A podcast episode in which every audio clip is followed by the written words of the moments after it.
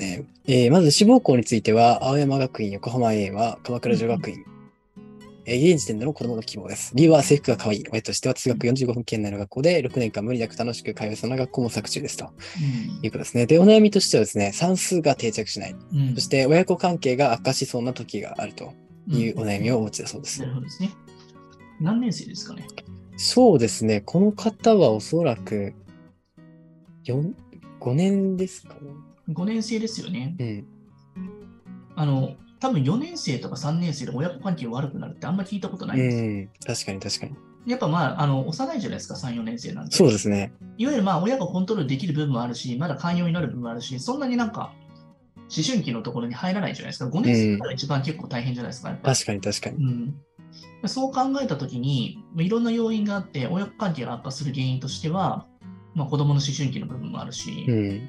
あとはなんかその、いきなり算数が難しくなって理解ができないってところは、それ無理やりやらせようとするから、親子関係悪化したりとか、うん親が強制しようとしてくる親が強制しようとするとはいはいもはっとい。余計悪くなるし、そうですねごいやりやりになってくるとね。結局、もう算数の問題難しくなるからってことなんですよね。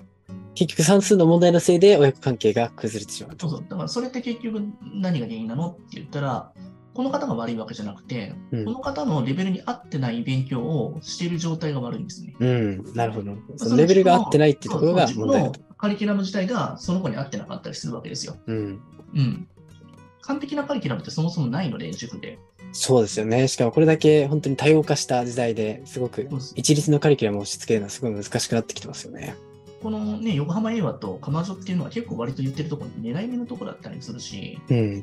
女子校とかってもうフェリス以外が結構穴だったりするから、確かにそういうとこ狙ってるから、それを受かるための勉強だったら、算数を難しいとこ今からやる必要ないと思うんだよね。そうですね。確かに。こうんこがゴールであるならば、そうですよね。僕、一言アドバイスさせていただいて、面談させていただいただけで、それだけでなんか普通にこの後すごいんですけど、結構一番取れた人と連絡いただいたんですけど、その人には、はい。なんかその難しいことを言わずに、結構その子にやったら勉強の仕方しかしてくださいねっていうのをすごい言ったんですよ。そしたらあーめちゃめちゃそれが聞いたみたいで、なるほど分。かったっていうことがあるんですよね、やっぱり。あ、そうなんですね。すごいですね。もしかもうアドバイスしただけで。目的が違うじゃないですか多分これを、はい多分豊島が丘狙うだったりとか、はいはいは御い。三家狙いますけど、女子学院狙うっていうんだったら、うんそのぐらいの勉強は定着させなきゃいけないかもしれないけど、確かに目確標かがに。違うんだから、この子のレベルに合った勉強したらいいんです、さそうですね。